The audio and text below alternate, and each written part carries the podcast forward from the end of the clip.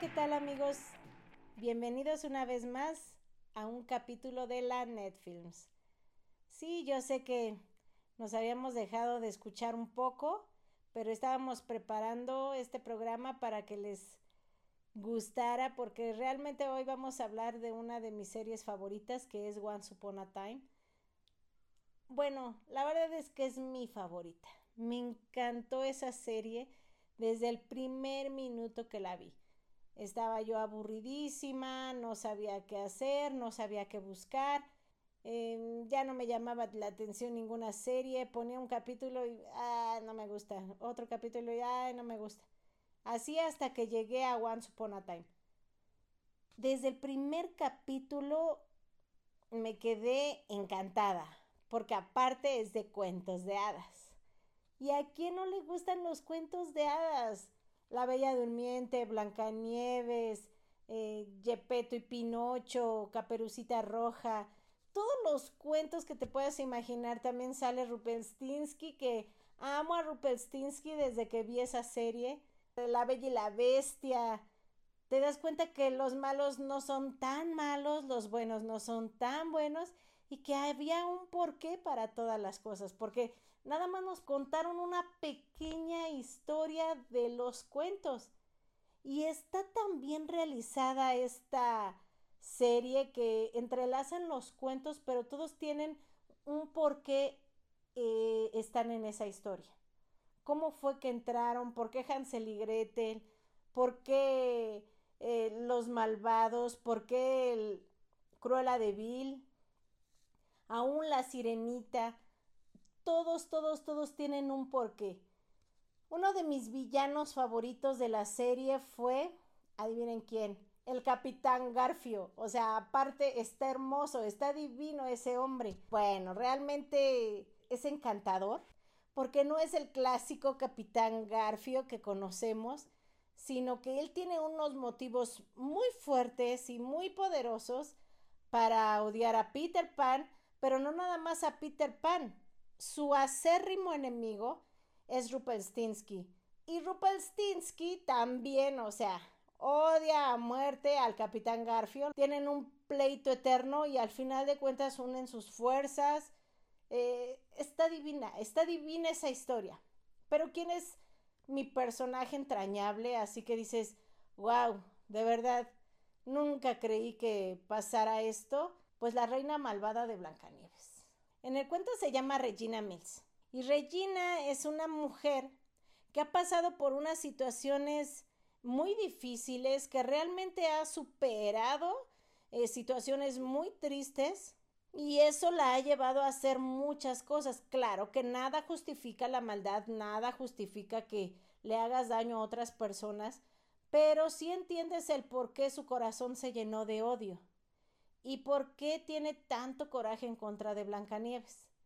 Aunque no está justificado el hecho de que también quisiera hacerle daño a otros personajes, pero entiendes el por qué Regina se comportaba como se comportaba. Y al principio yo decía, ay, no, qué horrible, ya no la queremos volver a ver. Pero conforme van pasando los capítulos, conforme va pasando las temporadas, dices tú, no, es que Blancanieves le hizo mucho daño y Regina tiene derecho a ser feliz y... No, no, no, no, está... Es una historia súper padre, de verdad súper padre. Regina es una mujer que enfrentó todos sus miedos, que también se dio cuenta, aceptó sus errores. Ella dice, sí, sí, sí es verdad, he hecho maldad, pero eso no me va a marcar, no, no, no hay nada que pueda marcar mi futuro. Mi futuro no tiene por qué estar escrito, yo lo puedo cambiar. Las primeras tres temporadas están en Claro Video. Bueno, realmente están todas las temporadas en Claro Video, ahí las puedes ver, pero a partir de la cuarta temporada también la puedes ver en Netflix. Las primeras seis temporadas hablan en sí de la historia de los cuentos con un pequeño niño que él se da cuenta que está viviendo en un cuento. Nadie de los personajes se dan cuenta que están viviendo en un cuento de hadas más que el niño, porque el niño no, no, no pertenecía a ninguno de los cuentos de la historia. Entonces el niño encuentra un libro que precisamente se llama Once Upon a Time y empieza a leerlo y se da cuenta que es su historia y busca a su mamá. El buscar a su mamá es una travesía eh, porque tiene que ir hasta Nueva York y él vivía en un eh, lugar llamado Historioburgo, que realmente es un lugar hechizado, creado por un hechizo. Y este pequeño llega a la casa de una chica que no tenía idea de que existía ese pequeño, porque cuando ella fue madre de él lo dio en adopción y no quiso saber ni con quién se fue. Entonces el niño llega de repente y le dice soy tu hijo, tú me diste en adopción y ella dice bueno sí es verdad yo te di en adopción pero imagínate qué pensarías tú que un niño llega a tu casa, un niño que tú sabes que sí, que sí probablemente es tu hijo porque tú lo diste en adopción, pero que de repente te dice, pero tú eres la hija de Blancanieves y tienes que ir a ayudarme para que rompamos el hechizo porque la bruja malvada tiene a todos hechizados. O sea, ¿quién va a creer eso? Y toda esa historia del cómo ella va a entregar al niño, cómo ella dice, bueno, niño, la verdad es de que si estás un poco eh, mal, esto no es realidad y cómo es que ella vuelve a tener fe en los cuentos, como dice, creo que sí soy la hija de Blancanieves, es muy emocionante. Realmente, a lo mejor no tiene los grandes efectos especiales la serie, a lo mejor en algunas cosas tú dices, wow, no, no, no es realidad, pero es un cuento, es un cuento de hadas y la verdad también algo muy padre de la serie es que la puedes ver con toda la familia, sin ningún problema. O sea, desde tu mamá, tu papá, tus hijos, tus hermanos, con tu novio, con tu novia, con todos lo puedes ver. Aparte está emocionante, tiene amor, aventura, traición, todo, de todo tiene la serie, pero no te aburre en ningún momento, no es así tampoco como que, ay, como para puras niñas, porque realmente todos crecimos con los cuentos, alguna vez todos supimos quién era Blancanieves, todos supimos quién era Rupelstinsky, todos supimos de todos los cuentos y pues los vamos identificando. Sí quiero que la vean y por eso no quisiera spoilear de ninguna de las historias, pero lo único que sí les voy a decir porque fue algo que me causó mucha risa es que Caperucita Roja literalmente era el lobo feroz. O sea, eso ni yo me lo esperaba. Caperucita Roja es el lobo feroz y tenía que usar precisamente su caperucita todo el tiempo porque si no, en la noche de luna llena se convertía en el lobo feroz.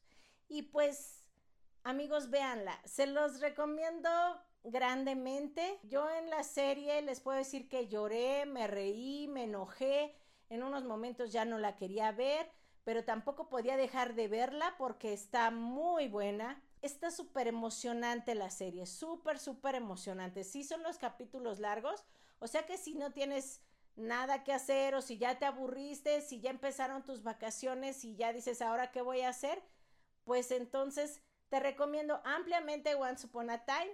Es la mejor serie, la mejor serie que han sacado en mucho tiempo, entretenida, tiene, tiene de todo y la verdad, de que vale la pena contratar una plataforma como Netflix o como Claro Video para ver Once Upon a Time, claro que vale la pena. Realmente está muy bonita la serie, muy entretenida. Tienes la libertad como papá de dejar a tus hijos pequeños viéndola y sabes que no va a pasar algo que los impacte. O sea, realmente está muy bonita la serie. ¿Qué más te puedo decir? Si algo me gustó mucho de la serie es ver que, mm, por decir, en el caso de Regina, Regina, a pesar de su maldad, por amor adopta a un niño que no sabía su origen y después te das cuenta que es nieto de Blancanieves y pues no estaba en los planes de Regina, ¿verdad? Pero por amor a ese niño,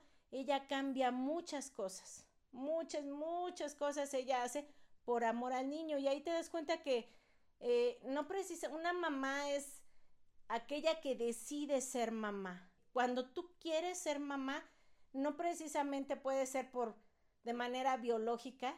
Cuando tú decides ser mamá de alguien, puede ser alguien que tú adoptas, alguien que llegue a tu casa Y está muy bonita esa historia de amor porque todavía en la séptima temporada, que ya es la historia del niño, que ya es un joven, que realmente él no pertenecía a ningún cuento, es la historia de él y precisamente es Regina la que se queda a su lado, porque Regina lo amaba y no lo iba a abandonar. Está muy, muy bonita la historia, se concretan varias historias de amor muy bonitas, realmente les va a encantar, se las recomiendo mucho, realmente les va a encantar, es una historia muy bonita. Cuando yo vi que ya se acercaba el fin de la serie, realmente dije no, porque es una serie muy bonita, muy, muy bonita. Y te vuelvo a repetir, hasta tiene mensaje, aprendes muchas cosas en la serie, te encantan más tus personajes con los que creciste y algunos que vas a conocer nuevos tal vez, te encantan todavía más. Bueno amigos, pues me despido de ustedes. Si no han visto la serie, espero que empiecen a verla. Y los que ya la vieron, comenten qué tal, si les gustó, si no fue tan atractiva para ustedes o qué fue lo que más les gustó de la serie. Y también nos hicieron unos comentarios que querían que habláramos de El buen doctor. Así que en el próximo capítulo vamos a hablar del buen doctor. Mándanos sus comentarios de qué serie quieren hablar o de qué película o de qué programa. Aquí estamos para escuchar todas sus sugerencias y nos vemos en el próximo episodio de la Netflix.